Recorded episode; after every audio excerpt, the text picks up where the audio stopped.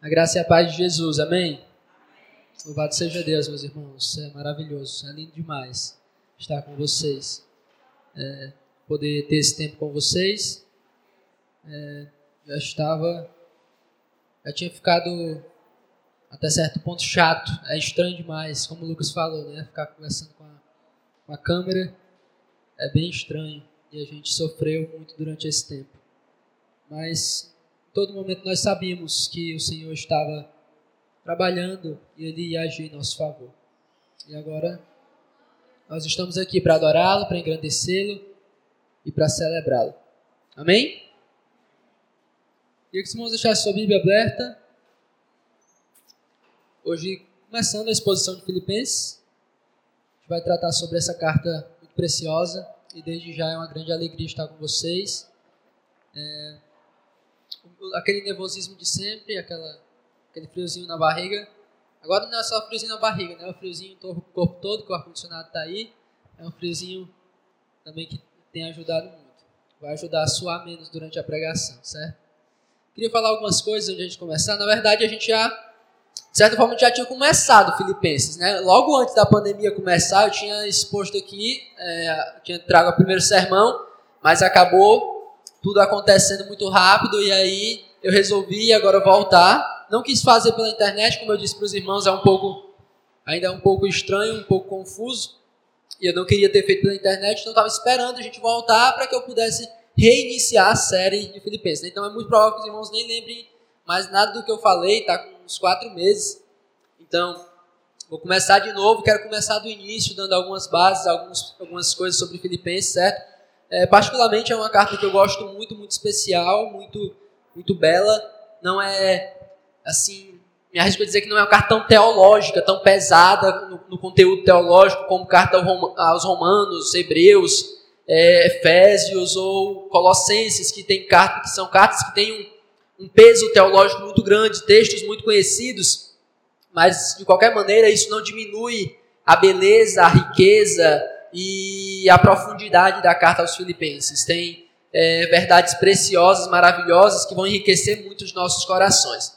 É, essa carta é, é escrita para a igreja que estava na cidade de Filipos, uma cidade muito grande, é uma cidade muito poderosa, uma cidade muito rica, uma cidade é, que tinha um grande é, nome no Império Romano. Algumas pessoas chamavam ela de uma miniatura da cidade de Roma, porque ela era muito rica, muito poderosa, muito reconhecida. Todos os cidadãos daquele lugar tinham o status de romano, aquele statusão de cidadão romano, de uma pessoa respeitável, uma pessoa que tinha todos os seus direitos, que não tinha que pagar impostos. Era realmente a igreja estava localizada numa cidade assim muito top, muito boa, é muito grande e muito rica. Então você vai perceber durante as, as exposições que há alguns, algumas exortações. Paulo dá uma uma cutucada ali para eles serem mais humildes, para eles cuidarem, para não se vangloriarem, para não se acharem demais. Isso é justamente porque eles estavam numa situação, numa localidade em que essa exaltação, essa procura por glória, esse autoengrandecimento era muito comum. Todos daquela cidade se gabavam, todas aquela cidade se achavam demais, todos daquela cidade queriam ser grandes, queriam ter o seu nome ainda maior, todas as pessoas se achavam num nível a mais acima das outras. Porque eles eram da cidade de Filipos. Cidade grande, cidade poderosa, cidade rica, cidadão romano, não pagamos impostos, nós somos os melhores. Então tinha essa tendência, inclusive dos irmãos, de quererem é, estar acima dos outros. Por isso, várias vezes a gente vê em Filipenses Paulo dando uma cutucada, uma exortação sobre humildade e sobre não se colocar acima dos outros. A gente vê isso muitas vezes. Então é uma cidade muito poderosa, a cidade de Filipos, para onde foi escrita essa carta. É, a igreja de Filipos nasceu por volta do ano 51. A gente vê em Atos, capítulo 16, não precisa ir para lá. Atos 16 é a segunda viagem missionária de Paulo, certo? E ele chega à cidade de Filipos. Lá, ele começa a ir para uma reunião de oração é, que tinha na cidade de Filipos, é, perto do rio. E lá ele começa a pregar o evangelho, não tinha uma sinagoga, era uma cidade, como eu disse, romana, algo muito. É, o peso lá era muito forte, então os judeus não tinham tanto poder, não tinham tanto espaço assim. E o máximo que tinha, não tinha uma sinagoga, o máximo que tinha era uma galerinha que se reunia assim, judeus, pessoal para ler a lei e para orar juntos. E ele começa a pregar naquele lugar, Paulo prega lá, é uma mulher chamada Lídia se converte, a gente lê no texto de Atos, capítulo 16, que o Espírito Santo abre a mente, abre o coração de Lídia, ela se converte. Inclusive, a Lídia nasceu hoje, né, mas há quase dois mil anos, a outra Lídia já tinha nascido de novo através da pregação do Evangelho. E hoje, em homenagem a essa Lídia também, foi que a Sarinha e o pastor escolheram esse nome para ela. É, e ela é a primeira convertida daquele lugar, né? É, Lídia é a primeira mulher a se converter, tanto é que a, é, tudo indica que a igreja ficou congregando na casa dela. Ela chamou, por favor, fiquem aqui, a igreja começou lá, e aí Paulo continua naquela cidade, na cidade de Filipos, é, uma moça que é, era usada assim para. Tinha um espírito maligno, ficava adivinhando as coisas, ficava perseguindo eles. Paulo expulsa o demônio, eles são presos. A gente vê aquela história: ele e Silas são açoitados, são punidos, mas acontecem coisas maravilhosas, eles conseguem ser libertos. O carcereiro se converte, e é mais ou menos aí o pano de fundo do nascimento da igreja de Filipos. Uma mulher muito rica, muito próspera, que a mensagem do Evangelho confronta o seu coração e ela se rende ao Evangelho, ela inicia a igreja na sua casa. Talvez aquela jovem que foi, é, que foi liberta do espírito maligno também se juntou a essa igreja. Aí o carcereiro, numa conversão maravilhosa, ele estava prestes a se matar. Paulo prega o Evangelho e ele se converte. Então, a experiência de Paulo com Filipe, a igreja de Filipos, foi uma experiência muito tocante, foi uma experiência muito dramática, uma experiência, uma experiência muito marcante e que contribuiu para que Paulo tivesse um bom relacionamento com essa igreja. E é o que a gente vai ver no decorrer da carta aos Filipenses. Talvez a carta aos Filipenses, eu me arrisco a dizer que é a carta mais apaixonada de Paulo. É a carta mais emocionante de Paulo, assim, é, ao lado de 2 Timóteo, que é também uma carta muito emocionante, porque Paulo, é, mais no sentido de muita tristeza, o abatimento de estar sozinho aqui em Filipos, na carta aos Filipenses, é uma paixão de pai. É uma paixão de um pastor escrevendo para suas ovelhas e percebendo vários perigos, vários riscos que ameaçavam sua igreja amada, uma igreja que tanto queria bem, uma igreja que tanto o amava, uma igreja que ele também amava a igreja. E ele percebendo alguns, alguns riscos, a igreja sofrendo, algumas divisões no meio da igreja, algumas coisas preocupando Paulo, e ele escreve de uma maneira tão apaixonada, de uma maneira tão entregue, de uma maneira tão sensível, que a gente consegue ver o coração de Paulo exposto na carta aos Filipenses. O coração dele se, é, se abre, nós podemos ver o quanto ele amava essa igreja e o quanto ele queria o bem dessa igreja. A gente vai ver isso na carta aos Filipenses. O coração de Paulo sendo exposto e o amor dele por essa igreja, certo? É basicamente esse o tom da carta, o tom de alguém apaixonado, de alguém que ama a igreja, de alguém que quer o bem da igreja, de alguém que se preocupa com qualquer coisa que esteja afetando a igreja. A gente vai ouvir muito sobre relacionamentos, sobre como é, a igreja se relaciona uns com os outros. A gente aprende muito também como a igreja se relaciona com os seus líderes. A gente aprende como Paulo se relacionou com aqueles irmãos. E eu acho que esse é um tempo propício para a gente pensar sobre esse assunto de relacionamentos é, talvez tenha ficado muito evidente para todos nós, e eu digo talvez aqui, sendo até bom, porque é, é inevitável que tenha ficado evidente o quanto os relacionamentos são importantes durante esse tempo. Todos nós, de alguma maneira, sentimos falta dos relacionamentos durante esse tempo. Todos nós, em algum momento, dissemos: como eu queria estar abraçando alguém, como eu queria estar perto de alguém, como eu queria estar com os meus irmãos, como eu queria estar com a minha família, como eu queria estar fazendo isso ou aquilo, porque nós, nesse tempo, percebemos a necessidade dos relacionamentos. E a nossa primeira mensagem hoje vai tocar um pouco sobre, sobre isso. A gente vai falar sobre os parceiros que o Evangelho nos dá, nos dá ou seja, sobre as pessoas que Deus une através do Evangelho. O Evangelho une pessoas, o Evangelho une seres, seres humanos que antes estavam distantes. O Evangelho cria parcerias, o Evangelho cria comunhão. E Paulo tinha uma comunhão com aqueles irmãos. O Evangelho havia unido Paulo e aquela igreja de uma maneira maravilhosa. E quando a gente olha para o relacionamento de Paulo com aquela igreja, a gente fica encantado. Porque a gente vê que esse é o tipo de relacionamento que deve haver entre pessoas que conheceram o Evangelho. Então, nossa, essa, essa primeira é, subsérie dentro dessa série vai ser os parceiros que o Evangelho nos dá. Eu vou dividir em duas partes, uma nessa semana e uma na semana que vem. Nosso tema geral é aquele que estava no cartaz, né, de modo digno do Evangelho. E hoje a gente vai começar com o primeiro tema da nossa, da nossa, da nossa série, os parceiros que o Evangelho nos dá, nos dá, ou os amigos ou os irmãos que o Evangelho nos dá. E a gente vai ver algumas características que são necessárias na parceria, na comunhão do Evangelho. Quando o Evangelho une pessoas, o que, que acontece? Quando o Evangelho dirige nossos relacionamentos, quando o Evangelho nos aproxima de pessoas, o que tem que haver nesses relacionamentos? O que tem que existir nessa comunhão? Ou seja, quais são os princípios? Qual, o que que é, pode discernir um relacionamento moldado pelo Evangelho e um relacionamento que não tem nada a ver com o Evangelho? Quais as marcas da comunhão cristã? Quais as características da amizade cristã, ou do companheirismo, ou da parceria cristã? É isso que a gente vai ver. As marcas da comunhão, da verdadeira parceria de pessoas que foram unidas pelo Evangelho. Vamos ler comigo é, Filipenses 1. Gente vai ler só do 1 ao 6 hoje, certo? Filipenses 1, do 1 ao 6. Vai dizer assim: a palavra preciosa de Deus.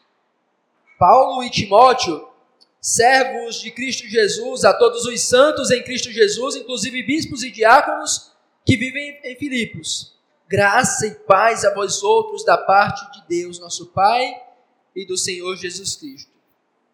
Dou graças ao meu Deus por tudo que me recordo de vós, fazendo sempre com alegria súplicas por todos vós, em todas as minhas orações, pela vossa cooperação no Evangelho, desde o primeiro dia até agora estou plenamente certo de que aquele que começou a boa obra em vós há de completá-la até ao dia de Cristo Jesus. Vamos fazer mais uma oração.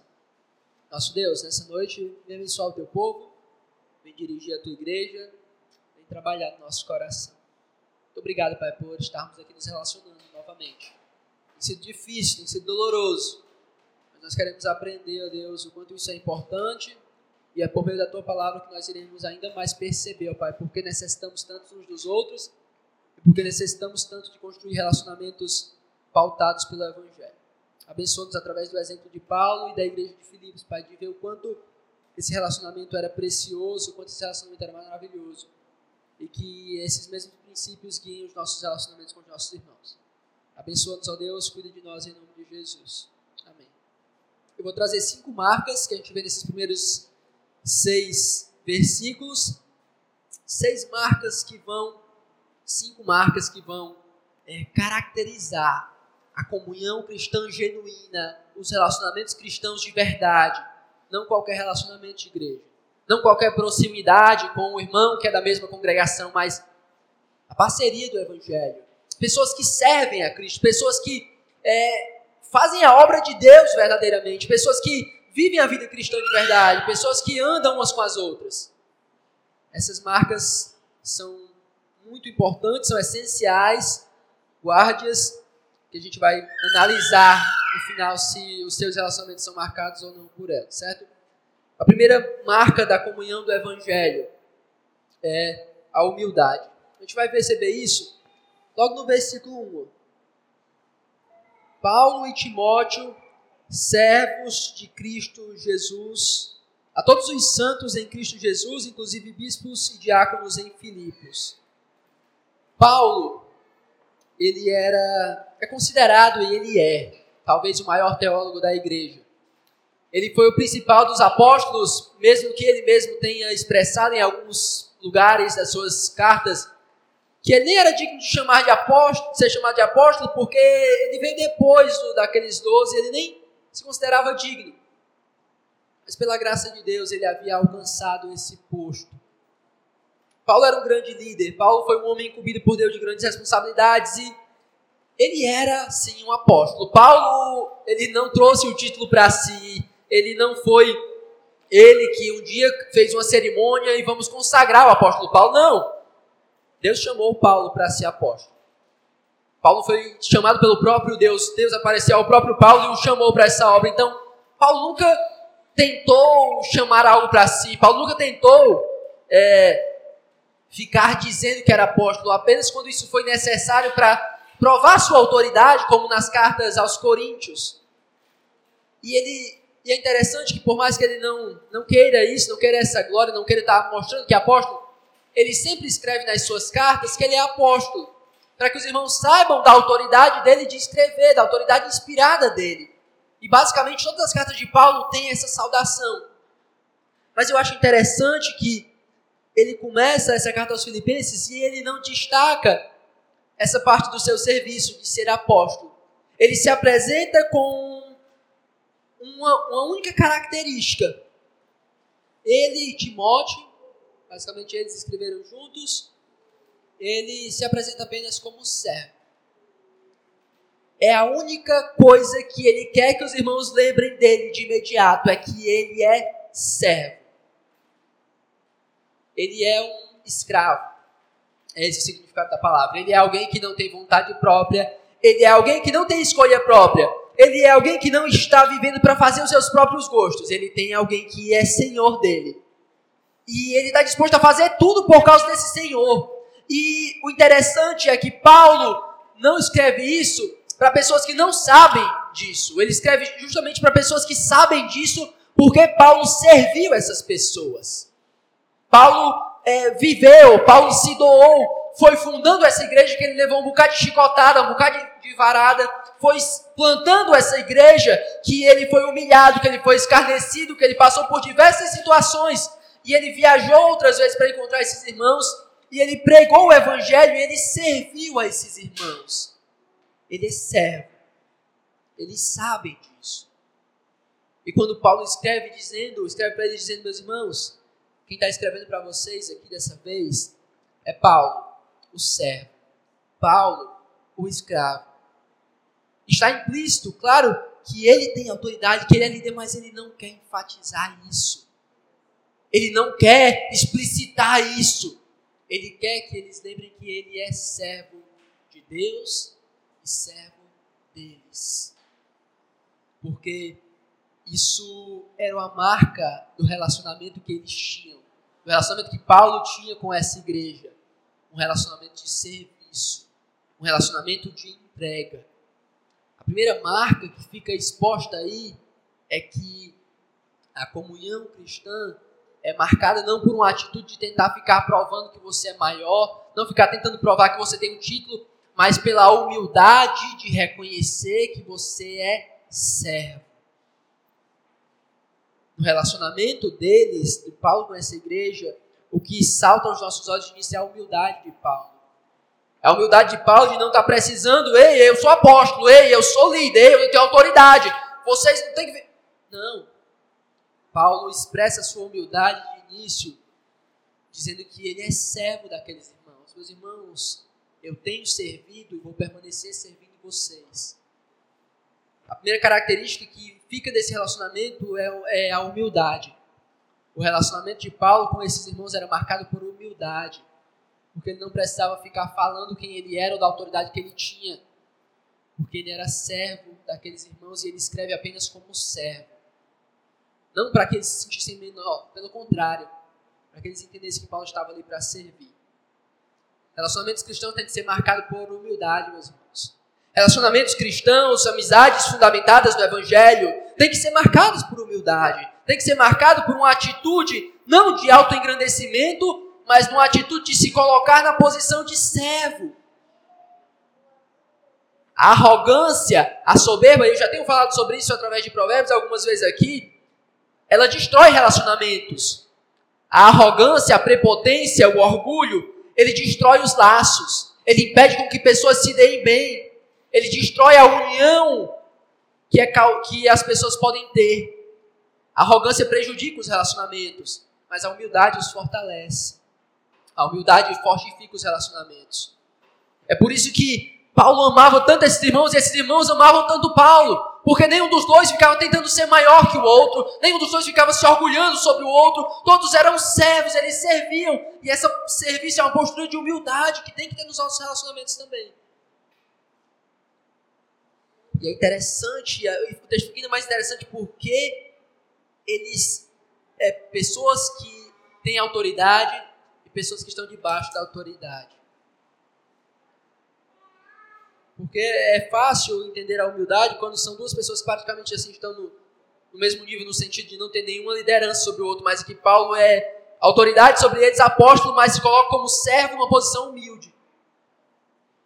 Os nossos relacionamentos serem relacionamentos realmente moldados pelo Evangelho, tem que haver humildade para que você caminhe bem com irmãos, com pessoas da sua igreja local, para que vocês sirvam a Deus na sua comunidade, para que vocês sirvam a Deus juntos, para que vocês trabalhem juntos, vocês têm que ser humildes. Vocês não podem ficar um querendo estar acima do outro. A gente pode explicar, é, é, ilustrar isso de várias maneiras. A gente está aqui no louvor, tem irmão que toca isso aqui, tem outro que toca o carrom, aquele negócio, que canta e tal. Tudo isso quando uma banda em que todos eles precisam estar em sintonia, em harmonia, trabalhando junto, quando um deles ou mais de um deles tenta se é, exaltar acima do outro, tenta se colocar acima do outro, tenta parecer melhor que o outro ao servir aqui, a união que deveria estar sendo explicitada aqui está sendo, na verdade, destruída. Quando no meio da igreja, quando no serviço de Deus, pessoas começam a olhar para outras, de cima para baixo, tem algo de errado. Esse relacionamento não está sendo é, pautado pelo Evangelho. Se Paulo ficasse chegando para aqueles irmãos e dizer, cala a boca, eu estou mandando, eu sou apóstolo, acabou. Ou então, se aqueles irmãos chegassem para Paulo, Paulo, a gente é de Filipos e não quer saber da tua besteira, sai fora, e não quer conversa contigo importa se eles eram cidadãos romanos, de Filipos, de onde quer que fosse. O relacionamento deles tinha humildade. Cada um reconhecia o seu lugar. Paulo, como autoridade, nunca explorou os irmãos, nunca se colocou acima dos irmãos, nunca tentou se orgulhar sobre os irmãos, mas servia. E eles, da mesma forma, para os seus relacionamentos serem saudáveis, para que você caminhe bem com seus irmãos na igreja local, para que você consiga servir bem com seus irmãos na igreja local, você não pode se achar melhor que eles. Você não pode se achar superior a eles. Você não pode se achar o bam bam bam e porque você serve em algum ministério aparentemente mais importante, você é maior e melhor que alguém. Não. Somos todos servos. Somos todos servos. Nem o pastor, nem um diácono ou pessoa de qualquer outro ministério pode querer se colocar acima de um outro irmão, de um outro parceiro do Evangelho. Eles caminham unidos, eles caminham juntos, porque uma marca da comunhão que é pautada pelo Evangelho é a humildade. É a humildade, certo? Essa é a primeira marca. A segunda, vamos ler os versículos 2, o segundo versículo. Vamos ler 1 um e o 2 para vocês entenderem comigo. Paulo e Timóteo, servos de Cristo Jesus, a todos os santos em Cristo Jesus, inclusive bispos e diáconos que vivem em Filipos. E agora é o desejo de Paulo pelos irmãos. Graça e paz a vós outros da parte de Deus, nosso Pai, e do Senhor Jesus Cristo. Normalmente, quando a gente olha para essa saudação, a gente olha para ela de uma maneira muito pobre. A gente pensa que Paulo está dizendo assim: ei galera, espero que esteja tudo bem com vocês. Ei galera, espero que esteja tudo tranquilo com vocês. Graça e paz. É, a gente usa como se fosse uma simples saudação. Graça e paz, espero que esteja bem, espero que esteja dando tudo certo. Mas entender essa saudação é entender que ela carrega um peso muito maior. Paulo não pode desejar graça no sentido de estar desejando que alguém experimente a graça, ou de alguém que não tem a graça, que venha conhecer a graça. Não, aqueles irmãos já conhecem a graça. Aqueles irmãos já foram alvo da graça. Então Paulo não pode estar dizendo eu quero que a graça de Deus alcance vocês. Não, aqueles irmãos já foram alcançados. Paulo não pode estar desejando que aqueles irmãos tenham paz com Deus, porque aqueles irmãos já têm paz com Deus. Então essa saudação não é tipo, ei, espero que você conheça a graça, que você experimente a paz de Deus. Não. Essa, esse desejo de Paulo de dizer, meus irmãos, eu desejo a vocês a graça e a paz. Fala de um progresso, fala de uma experiência profunda, fala de um, amadurecimento no que se refere à graça e à paz de Deus. Não é um simples conhecer de imediato, não é um simples ter acesso, mas é se aprofundar e desfrutar da graça e da paz de Deus. É entender, é absorver, é mergulhar na graça de Deus. É simplesmente entender que há um processo na vida cristã de conhecer a graça, de se aprofundar na graça, de desfrutar muito, de se aprofundar na graça e de experimentar a paz de Deus em níveis muito mais profundos. Porque muitas vezes a gente tem, a gente foi alvo da graça, mas a gente não vive com base na graça. Ou a gente tem paz com Deus, mas a gente não experimenta a paz de Deus que excede todo o entendimento. Então, quando Paulo fala, meus irmãos, eu desejo que vocês é, experimentem que a graça e a paz de Deus esteja com vocês, que vocês progridam, que vocês avancem. Paulo está torcendo para que haja um progresso na caminhada desses irmãos. Paulo está dizendo: Eu amo tanto vocês, eu quero tanto bem de vocês que eu quero que vocês experimentem, que vocês se aprofundem, que vocês mergulhem, que vocês é, vivam de uma maneira tão plena, experimentando a graça e a paz de Deus. O que é que Paulo está nos ensinando sobre relacionamentos aqui? Paulo está nos ensinando que um relacionamento pautado pelo Evangelho, ele, é, de ambas as partes, sempre há um desejo, há um anseio de ver o outro amadurecendo e progredindo na caminhada. Se a nossa nosso relacionamento é cristão, há sempre um desejo de ambas as partes de ver o outro progredindo, de ver o outro avançando, de ver o outro crescendo, de ver o outro ainda mais mergulhado na graça, de ver o outro ainda mais desfrutando da paz de Deus sempre, sempre. O nosso relacionamento tem que ter esse aspecto de você querer ver o seu irmão ainda mais próximo, ainda mais maduro, crescendo ainda mais na caminhada.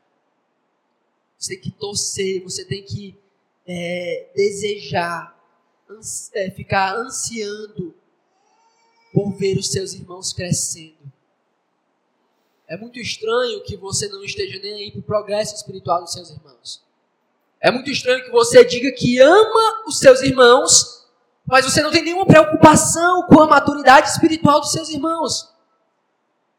Você não deseja que eles cresçam, você não incentiva-os a crescer, você não é, não torce para vê-lo ainda mais semelhante a Jesus. Você não torce para vê-lo desfrutando a paz de Deus. Tem alguma coisa de errada nisso. Porque o relacionamento pautado pelo Evangelho, ele deseja ver o crescimento do outro ele deseja ver o progresso do outro, ele deseja ver o outro ainda mais semelhante a Jesus. Seus amigos que você tem, sua igreja, seus parceiros que vocês servem juntos. O quanto você deseja vê-lo crescendo? O quanto você deseja vê-lo buscando mais a Deus? O quanto você deseja vê-lo orando mais? O quanto você deseja vê-lo lendo mais as Escrituras, o quanto você deseja vê-lo mais vivendo uma vida de santidade. É muito a conclusão natural, se você não tem esse anseio pela, pelos seus colegas, amigos cristãos, é que você realmente não os ama e que seu relacionamento não é pautado pelo Evangelho. Porque se o seu relacionamento é pautado pelo Evangelho, você torce, você anseia, você deseja vê-lo crescendo no Evangelho, amadurecendo na obra de Deus. E não somente isso. O terceiro ponto, o primeiro ponto foi a humildade é marca dos relacionamentos pautados pelo Evangelho. Segundo é o desejo de ver os seus irmãos crescendo no Evangelho. E a terceira, que está junto com essa, vamos ler do 3 ao 5. vai dizer assim: Dou graças ao meu Deus por tudo que recordo de vós, fazendo sempre com alegria súplicas por todos vós em todas as minhas orações, pela vossa cooperação no Evangelho desde o primeiro dia. Como está dizendo, olha, meus irmãos, eu sempre oro por vocês. Cara, estou sempre orando por vocês. E eu estou orando por vocês e eu lembro do que aconteceu na vida de vocês. Eu lembro da participação de vocês no Evangelho. Eu lembro de onde vocês estavam e eu lembro de tudo que tem acontecido e como vocês têm crescido. E eu me alegro. Por isso, quando eu oro a Deus, eu fico feliz. se uma parte importante é você desejar, você torcer para isso acontecer, o outro ponto é que você se alegra quando vê seus irmãos crescendo no Evangelho. Quando vê os seus irmãos amadurecendo e vivendo de modo digno do Evangelho. Você fica feliz quando seus irmãos crescem na caminhada cristã. Não sei se você já teve essa sensação. E eu consigo perceber um pouco da um pouco da, da experiência de Paulo durante esses anos, meus poucos anos de cristão, de ver pessoas crescendo e graças a Deus ouvi muitas pessoas também dizendo isso para mim, que se alegraram pela minha caminhada. E eu volto a pensar lá em Atos 16 tudo que aconteceu. Eu volto a pensar em Atos 16 e em Lídia. Será que ela ficou lá? Será que ela foi embora? Ela era uma grande comerciante, ela tinha casa em outros lugares. Pode. Mas aquela jovem que foi, que foi liberta do espírito maligno, que era escravizada, era homens eram senhores dela e forçavam ela a dar lucro para eles, mas ela foi liberta pelo Evangelho. Ela foi liberta e muito provavelmente ela se apegou àqueles homens, àquela igreja e passou a fazer parte daquele grupo. Como seria para ela lutar com tudo que ela passou? Lutar com tudo que ela sofreu, com todas as pessoas que a exploraram? Como seria fazer parte de uma comunidade? O quanto ela deve ter sofrido, o quanto deve ter sido difícil para ela? passaram a confiar em outras pessoas, passaram a fazer parte de uma comunidade, os traumas, as dores, as angústias. Como é que ela ia viver tudo isso? E talvez agora Paulo escrevendo lembre dela. E lembre das outras vezes que foi lá e Paulo tente lembrar o quanto ela cresceu, o quanto ela amadureceu. Talvez ela era uma jovem bem nova ali, 15, 16 anos, talvez ela já está com já está com 10 anos isso. É, talvez ela já tenha construído sua família talvez ela tenha um novo emprego, talvez ela tenha filhos, talvez o evangelho moldou a vida dela, talvez tudo isso aconteceu e na experiência dela, de outros irmãos, a graça alcançou, trabalhou e Paulo se alegra, porque ele desejava ver isso, ele desejava ver esse crescimento, ele torcia, ele encorajava ela a fazer isso. E tudo isso aconteceu, o progresso existiu. E agora Paulo se alegra pergunta é: você se alegra em ver seus irmãos crescendo? Você se alegra em ver na sua comunidade local irmãos progredindo e avançando no Evangelho, e crescendo no Evangelho, e se tornando mais semelhantes a Jesus, e deixando seus vícios, e deixando seus pecados, e deixando as suas iniquidades, e crescendo e se tornando ainda mais parecidos com Jesus. Isso te alegra. Meu coração pula de alegria por ver jovens, por ver adolescentes que é, viveram uma vida ímpia e agora Deus resgata essas pessoas, faz-os crescer, os faz servir, os faz viver de uma maneira digna. E você diz que ama essas pessoas, você se alegra pelo crescimento delas. Você se alegra ao ver a obra da graça dessas pessoas. Eu fico triste porque muitas vezes eu vejo pessoas com tanta inveja Pessoas que ao invés de olhar para a vida de miseráveis desgraçados que estavam perdidos e foram encontrados pelo Evangelho, e Deus realizando uma obra sobrenatural na vida delas, e em vez de darem louvores a Deus, expressarem isso em alegria, eles ficam. Não sei, né? Esse jovem aí, não sei. Talvez seja só é, fogo de palha, talvez esteja só por aqui procurando alguma coisa. Mudou um pouquinho, mas eu boto muita fé, eu acho que não vai, não vai prestar no futuro. É, eu acho que é, no fim das contas isso aí é só conversa dele, tá aqui só pela, pelas coisas boas. É, parece que ele abandonou os pecados, mas eu não dou muita importância para isso, né? Porque ele ainda é muito novo, ou ainda não ficou tão claro. É tão triste ver pessoas que ao invés de se alegrar pela caminhada das pessoas, e ela diz que ama essas pessoas. E ela diz que ama esses irmãos. E ela diz que ama a comunidade. Mas ela não faz como Paulo. Olhando para aqueles irmãos que ele tanto amava, dizendo: Meus irmãos, eu me alegro. Eu me alegro porque vocês cresceram. Eu me alegro porque vocês progrediram. Eu me alegro porque a obra da graça foi abundante na vida de vocês. E isso é maravilhoso para mim.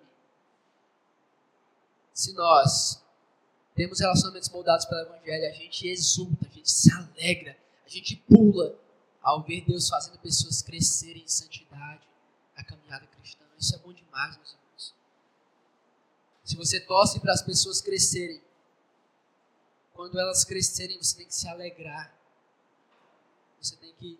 E isso é muitas vezes é uma hipocrisia tão grande, porque acontece algo parecido com o que eu estava falando. As pessoas dizem, rapaz, tomara que esse jovem começasse a prestar, né? Rapaz, tomara que esse jovem tomasse juízo na vida dele, tá só dando trabalho. A mãe dele fala disso, a família dele, a, a igreja aqui só vem para dar trabalho, tudo isso. E se esse jovem melhorasse, todo mundo fala isso, e quando vê a obra da graça transformando o pecador miserável, não consegue se alegrar por isso. Não consegue se alegrar por isso. Se nós amamos, temos relacionamentos moldados pelo Evangelho, nós iremos. Ele vai ser marcado por humildade, vai ser marcado por um desejo de ver as pessoas crescendo. E quando isso acontece, nós nos alegramos por vê-las crescendo. Uma quarta marca, novamente versículo 4 e 5. Vai dizer assim: Fazendo sempre com alegria súplicas por todos vós em todas as minhas orações, pela vossa cooperação no Evangelho desde o primeiro dia até agora. Talvez essa seja a principal marca de uma amizade, de um relacionamento cristão. Na verdade, talvez é a principal característica cristã. Mas nos relacionamentos isso também é muito, muito visível, muito importante, necessário. Relacionamentos fortes, relacionamentos saudáveis, Relacionamentos de amizade, de companheirismo, de serviço cristão, tem que ser marcados por oração. Tem que ser marcados por oração. Pessoas que se amam, irmãos que se amam, irmãos que caminham juntos, irmãos que, é, que torcem para a caminhada do outro, irmãos que andam de mãos dadas no Evangelho, oram pelo um pelo outro. Oram pelos seus irmãos da igreja local intercedem diante de Deus, suplicam diante de Deus, agradecem diante de Deus, porque talvez seja a expressão mais genuína de amor, seja a oração. Seja você se colocar diante de Deus e derramar o seu coração em favor de alguém. Seja você se colocar diante de Deus e chegar para o Senhor e dizer: Senhor, faça-o crescer. Senhor, ajuda-o. Senhor, trabalha na vida dele. Senhor, faça-o amadurecer. Senhor, trabalhe e corrige o seu coração, transforma o seu coração, ajuda-o a crescer na caminhada. Essa é uma marca dos verdadeiros relacionamentos cristãos. É você chegar diante de Deus e apresentar aquela pessoa que você diz amar. Os seus irmãos, os seus amigos, os seus companheiros de trabalho cristão. É você chegar diante de Deus e colocar diante de Deus que você entende ser essencial na vida dessas pessoas. Você ora pelos seus amigos. Você intercede pelos seus amigos. Você intercede pelos seus irmãos. Quando eles compartilham algo, você, seu coração se move de alguma maneira, o seu coração se inquieta de alguma maneira, levando você ao lugar secreto de oração. Diante de Deus, o que é que você faz pelos seus amigos? O que, é que você manifesta diante de Deus? Talvez essa seja a frase mais clara que a gente pode dizer. Se você não ora pelos seus amigos, você não os ama. Você não os ama. É impossível você amar alguém e não orar por esse alguém. É impossível você querer o bem de alguém, você querer o progresso de alguém, você querer ver alguém crescendo em semelhança com Jesus e não orar por essa pessoa. E Paulo orava para aqueles irmãos. E Paulo chegava a Deus, e Paulo chorava, se derramava, porque queria ver o bem deles. E se alegrava pelo que Deus já tinha feito. Então, uma marca primordial, crucial, essencial de relacionamentos, da comunhão do Evangelho, é a oração pelo outro, pelos amigos, pelos irmãos. Até agora eu falei sobre a primeira marca, humildade tem que haver nos relacionamentos, tem que haver o desejo de ver o outro crescendo, tem que haver a alegria quando o outro cresce, tem que haver oração constante pelo outro. E a última, versículo 6, vai dizer assim: Estou plenamente certo de que aquele que começou boa obra em vós há de completá-la até o dia de Cristo Jesus. Esse é o último ponto, certo? A gente vai terminar. A conclusão vai ser rápida. Mas Paulo está dizendo para aqueles irmãos, meus irmãos, é, eu sou servo de vocês. Eu desejo vocês, vocês ver vocês crescendo. Eu desejo ver, vocês é, desfrutando ainda mais da graça e da paz de Deus. E eu me alegro por tudo que já aconteceu e eu tenho orado por vocês. Eu tenho intercedido por vocês. Eu amo vocês. E o que eu tenho para dizer para vocês é que eu estou certo, eu estou convicto de que Deus começou a fazer tudo isso, que há 10 anos atrás me enviou para essa cidade, me fez pregar o Evangelho e, e libertou os que estavam cativos, e me fez ser preso, açoitado e pregar o Evangelho para aquele carcereiro, e que fez a família dele toda se converter, e que operou coisas tão sobrenaturais naquele lugar, que é, dissipou o poder das trevas naquele lugar. O Deus que começou essa obra há mais de 10 anos, o Deus que tem salvado pessoas nessa cidade, o Deus que agiu para o coração de Lídia ser aberto para receber o Evangelho. Esse Deus que salvou vocês, esse Deus que libertou vocês, que tem feito vocês crescer. Eu estou certo, eu estou convicto de que Ele vai fazer vocês perseverar até o fim. Essa obra que Ele começou, Ele vai terminar, meus irmãos. Isso é encorajamento, isso é incentivo, isso é Paulo dizendo para aqueles irmãos perseverem, continuam, porque o Deus que começou a realizar isso, Ele vai completar essa obra vai trabalhar em vocês. A gente às vezes perde um pouco de vista o que está acontecendo. Paulo está escrevendo na prisão, meus irmãos. Paulo não estava de boa no parque aquático. Paulo não estava livre, tranquilo. Aqueles irmãos não estavam num contexto fácil, o contexto era hostil, Paulo estava preso, Paulo estava sofrendo. A carta é, tem um tom de tristeza, assim, de, de, não, não tristeza, mas de uma alegria em meio ao sofrimento de provações, tanto de Paulo, tanto daquele e tanto também como dos irmãos sofrendo. E Paulo agora encoraja, meus irmãos, eu estou convicto, eu estou certo de que Deus vai completar a obra que Ele realizou em vocês. Paulo está dizendo, Paulo quer nos ensinar, o que eu quero que você perceba é que amizades, relacionamentos cristãos são marcados por encorajamento, são marcados por uma atitude de incentivar, por uma atitude de animar, por uma atitude de motivar o outro a perseverar na caminhada.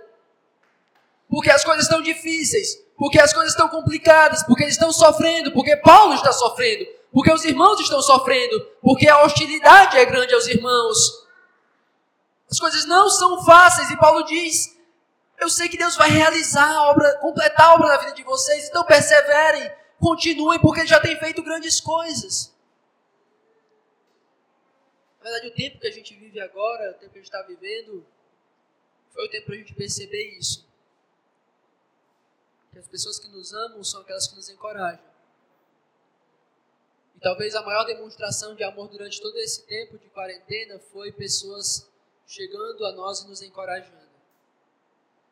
A gente pode manifestar amor de várias maneiras, mas eu creio que a principal forma de amor durante esse tempo todo foi pessoas chegando umas às outras, meus irmãos, tenham fé, meus irmãos, por favor, perseverem. Meus irmãos, confiem no Senhor, meus irmãos, nada foge do controle dele. Esteja aqui, estenda a mão, é, entrega o coração, chega junto, incentiva. Um tempo como esse, de tanta dor, de tanta angústia, nada se tornou tão crucial como o encorajamento cristão. A pergunta é: você encorajou alguém durante esse tempo? Você incentivou alguém durante esse tempo? Você chegou até pessoas que estavam sofrendo, que estavam angustiadas e ajudou-as a olhar para Jesus e a perceber que elas precisavam colocar os olhos nele, que elas precisavam perseverar, que elas precisavam caminhar, porque Deus ia completar o que ele tem feito nas nossas vidas. Você encorajou alguém motivou alguém.